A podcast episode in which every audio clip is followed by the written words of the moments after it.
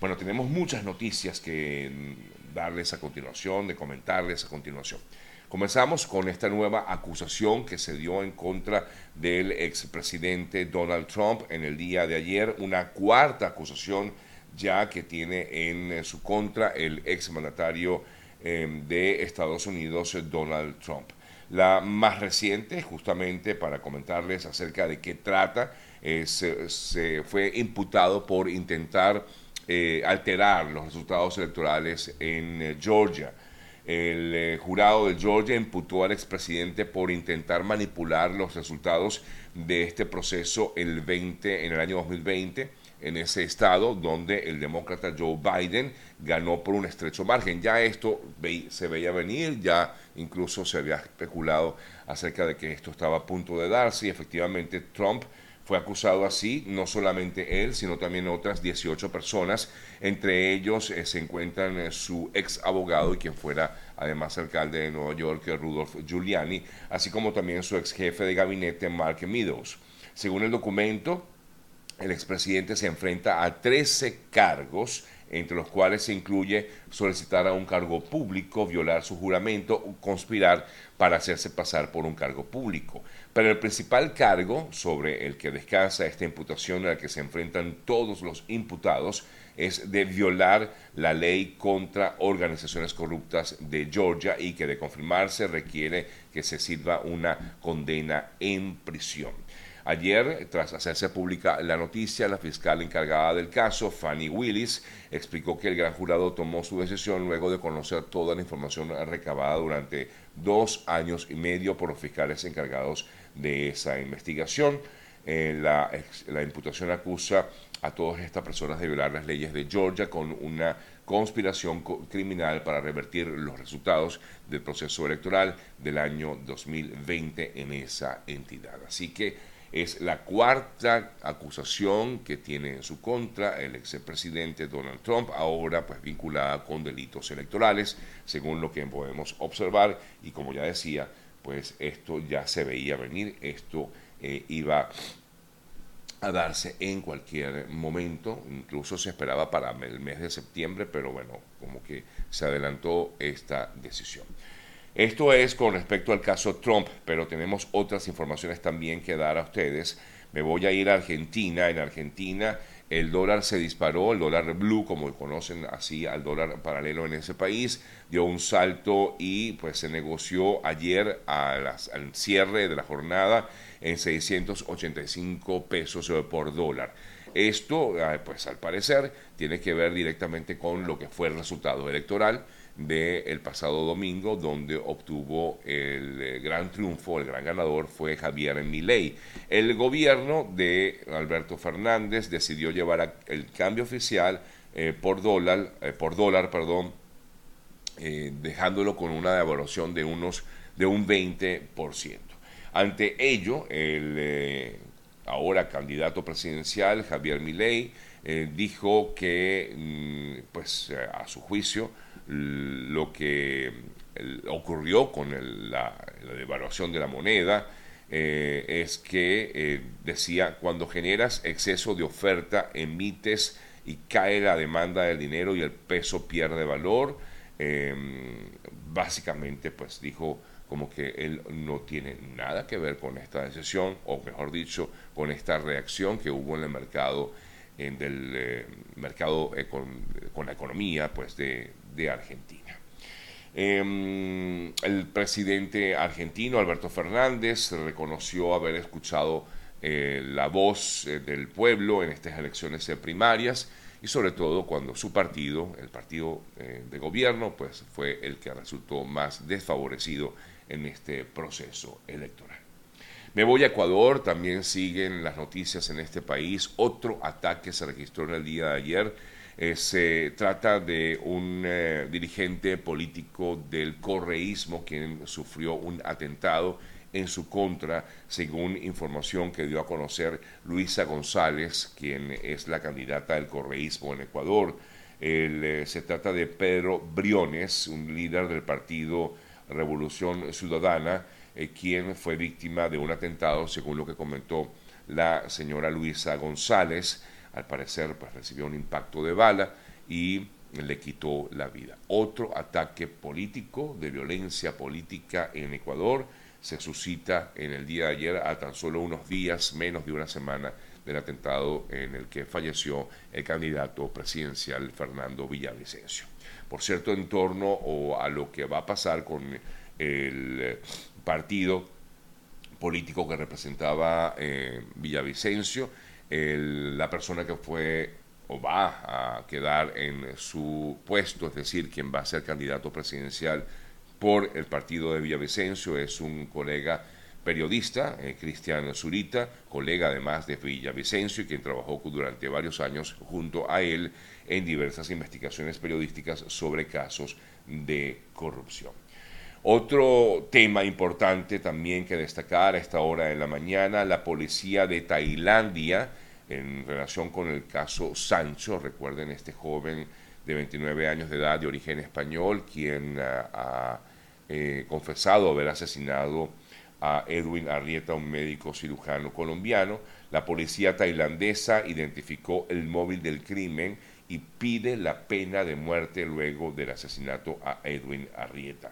Ya han pasado 10 días de la detención de Sancho, eh, luego de, como ya decía, haber confirmado o confesado la muerte y descuartizar al cirujano eh, colombiano. Eh, según los datos conocidos, la víctima y el detenido mantenían, al parecer, una relación sentimental, es lo que ha argumentado la policía de Tailandia, y de hecho habían tenido varios encuentros previos, uno de ellos incluso en España.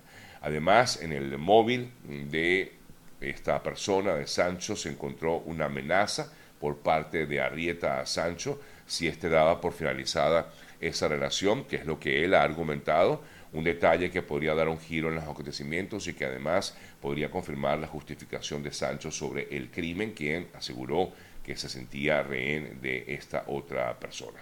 En relación con lo que ha informado la policía al respecto, la policía dijo que se trató de un asesinato premeditado por parte de Sancho y por, la, por esta razón es que este mm, delito en Tailandia es condenado con la pena de muerte. Lo dijimos desde el primer momento de que esto eh, ocurrió, eh, que ya Tailandia penaba este tipo de acciones con la pena de muerte.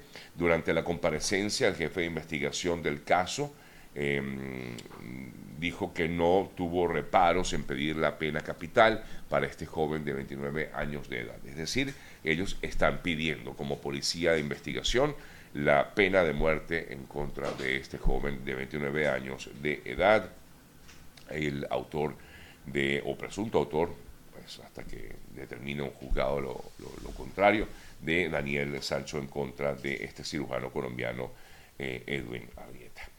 Así que, amigas, amigos, el mundo pues sigue dando mm, muchas noticias en diversas partes. Me voy a ir hasta Hawái, una situación bastante delicada se sigue viviendo en la isla de Maui, sobre todo después de que se iniciaran las labores de búsqueda. Eh, la situación ha sido tan crítica que las personas que allí viven han reclamado a las, a las autoridades el eh, hecho de que nadie les avisó acerca de este incendio que se había desatado, pero que nunca imaginaron que llegara a los extremos que llegó a prácticamente a arrasar con toda una comunidad. Hasta el momento se han eh, detectado una, o perdón, se han identificado a unas 100 personas em, sin vida y se estima en más de mil los desaparecidos. Y es por, esto, es por esta razón que la rabia ha crecido como tal en los residentes de esta localidad eh, que fue arrasada por este devastador incendio forestal. Eh, los residentes se quejaron de la falta de advertencias sobre la llegada del fuego, que por eso es que muchas de estas personas, muchas de estas personas que vieron de cerca el, fuego, tuvieron que eh, lanzarse al mar, decían que ellos veían la montaña que estaba detrás de ellos, que prendida en fuego, y nunca se imaginaron que este fuego llegara hasta sus residencias. Eh, según lo que han informado autoridades de Hawái, el fuego llegó hasta la parte residencial justamente por los vientos huracanados presentes en la zona. eh, pero las imágenes, bueno, son realmente terribles, muy, muy, muy, muy tristes lo que uno puede eh, ver en, en las fotografías y videos que nos han llegado. Seguimos con otras informaciones. Me voy a Venezuela. La plataforma unitaria responsabilizó al régimen venezolano sobre un supuesto plan para las elecciones primarias en, lo que, la que se va a definir el candidato de la oposición. Ellos, a través de la plataforma unitaria, decían o denunciaban un plan que al parecer estaría orquestado por el propio eh, gobierno a través de sus distintos voceros. Han emprendido en contra del derecho del pueblo venezolano de escoger a su candidato unitario ante este tipo de reclamos que ha hecho la oposición en, Venezuela. También vemos documentarios que hizo el eh, propio Nicolás Maduro al referirse a que brindará protección a los sectores de la oposición, eh, sobre todo luego de lo que fueron las amenazas recibidas por la precandidata Delsa Solórzano. Dijo Maduro, estoy de acuerdo con cualquier tipo de investigación que inició el fiscal, eh, condeno todo tipo de violencia y dijo, a pesar de todo, mis respetos a los líderes de la oposición. El mandatario rechazó cualquier tipo de violencia y dijo que se dará toda la protección necesaria a sectores de la oposición, afirmó eh, Nicolás Maduro, quien además dijo que eh, respetaba a todos los candidatos y a pesar de tener las diferencias que tengamos, quiero que sigamos viviendo en paz y tranquilidad. Fue el comentario, repito, que hizo en el día de ayer Nicolás Maduro con respecto a esta situación que han vivido algunos de los candidatos precandidatos a las primarias, como es el caso de María Corina Machado, Enrique Capriles y recientemente también Delsa Solórzano. En otras importantes informaciones destacadas en, las últimas horas, como vemos, bueno, hay muchísimas noticias, ¿no? Por cierto que hablando de las primarias, ayer también la Comisión de Primarias dijo que esperaba que em, unas 3 millones de personas eh, puedan eh, participar en este proceso electoral. Tres millones de personas es el número que hasta el momento tiene la Comisión de Primarias de personas que pudieran participar en este proceso electoral del próximo 22 de octubre. Si la elección motiva a los electores y supera los 3 millones, la Comisión de Primarias tendría problemas eh, logísticos y estructurales, decían. Eh, la Comisión igualmente imprimirá cerca de unos 4 millones de boletas electorales para este proceso y se calcula el costo del eh, proceso de primarias entre unos 3 eh, y 5 millones de dólares, informaban también ayer desde la Comisión Nacional de Primarias en Venezuela. Revisamos otras importantes eh, noticias. el gobierno de Estados Unidos informó una vez más que continuará apoyando a Ucrania y en esta oportunidad dijo que envió un nuevo paquete de ayuda para Ucrania valorado en 200 millones de dólares que incluyen municiones antiaéreas y proyectiles de artillería para hacer frente a la invasión rusa. En, en Venezuela, en Caracas específicamente, se inició la cuarta ronda de negociaciones entre el Ejército de Liberación Nacional y el gobierno de Colombia. Eh, durante el acto de apertura, el jefe negociador del ELN, eh, Pablo Beltrán, reiteró que hay convicciones para lograr una solución política del conflicto que viven la guerrilla del ELN y el gobierno de Colombia después de más de, afirma, 70 años de enfrentamientos.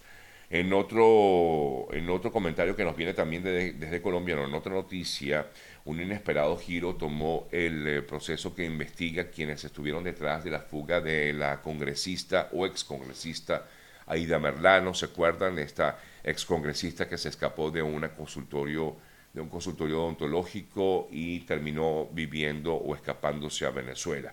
Pues la información que ayer se dio a conocer em, desde la Fiscalía es que al parecer la señora Aida Merlano, en estos momentos detenida en Colombia, fue ayudada por eh, integrantes del cartel de Sinaloa de la droga, el grupo criminal liderado por el Mayo Zambada, y los Chapitos, los hijos del narcotraficante El Chapo Guzmán. La Fiscalía afirma que uno de los eslabones de Colombia en el cartel o del cartel de Sinaloa en Colombia fue quien coordinó la fuga de la excongresista. Lo que no saben todavía es por qué razón. Es decir, no entienden cuál era el motivo de estar interesados en esta persona, Aida Merlano, y ahora la investigación gira en torno a la vinculación o presunta vinculación del narcotráfico con la excongresista colombiana Aida Merlano.